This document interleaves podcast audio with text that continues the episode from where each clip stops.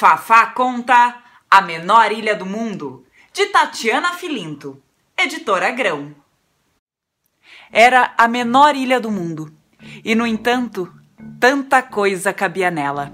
Mesmo pequena e sem possibilidades para esconder mistérios, sem ardilosas grutas ou cavernas, densas florestas ou profundos vales, guardava o mais terrível dos segredos. Aquele que se pensa não poder compartilhar com ninguém. Há muito tempo era visitada por reis e rainhas, príncipes e princesas e todo o povoado de reinos não muito distantes dali. Toda vez que a lua cheia aparecia no céu, divertidas festas celebravam o disparate de caber tanta coisa boa numa ilha tão pequena. Como não havia maneira de registrar o que viam e faziam, os visitantes acabavam tirando fotos com palavras. Essas fotos ao vento eram cantaroladas através das marés. Na maré baixa, levavam suspiros dos que passavam pela ilha. Na maré alta, traziam sempre novos convidados às celebrações. Mas a ilha encabulada ainda guardava o segredo calada. Pensava ser algo monstruoso, algo que reis e rainhas, príncipes e princesas e todo o povoado de reinos não muito distantes dali corariam de vergonha. E cada vez que o silêncio a sufocava, menor ela ficava, até não caber mais um único visitante.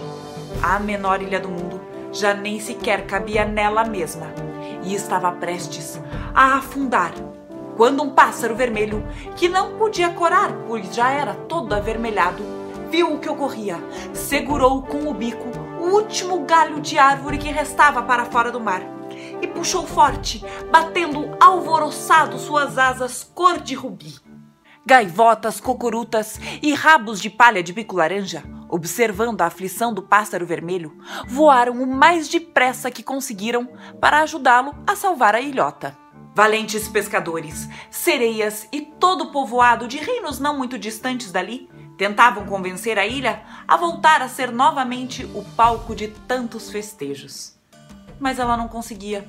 Sentia-se pesada por ter um segredo e por acreditar que não podia contar. No entanto, algo fez com que começasse a subir. O pássaro vermelho sussurrou em seu ouvido que segredos são mais pesados quando não podem ser compartilhados com ninguém. A menor ilha do mundo não sabia disso. E à medida que foi contando para os pássaros, os seus grandes amigos, a sensação de peso que a fazia afundar foi desaparecendo. Quando surgiu aos olhos de todos, continuava a ser a menor ilha do mundo. Só que agora, diferente do que estavam acostumados.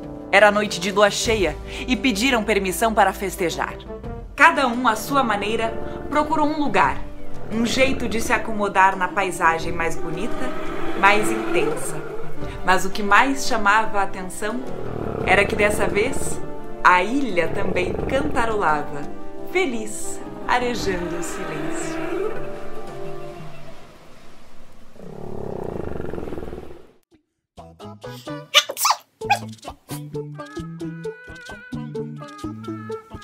E se você gostou dessa história, curta, comente, compartilhe. Se inscreva aqui no canal Fafá Conta. Assim você sempre vai saber quando tem um vídeo novo. Quarta-feira é dia de histórias aqui no canal. E procure também no Instagram e no Facebook. É só procurar por Fafá Conta. Então, um beijo e até semana que vem. Tchau!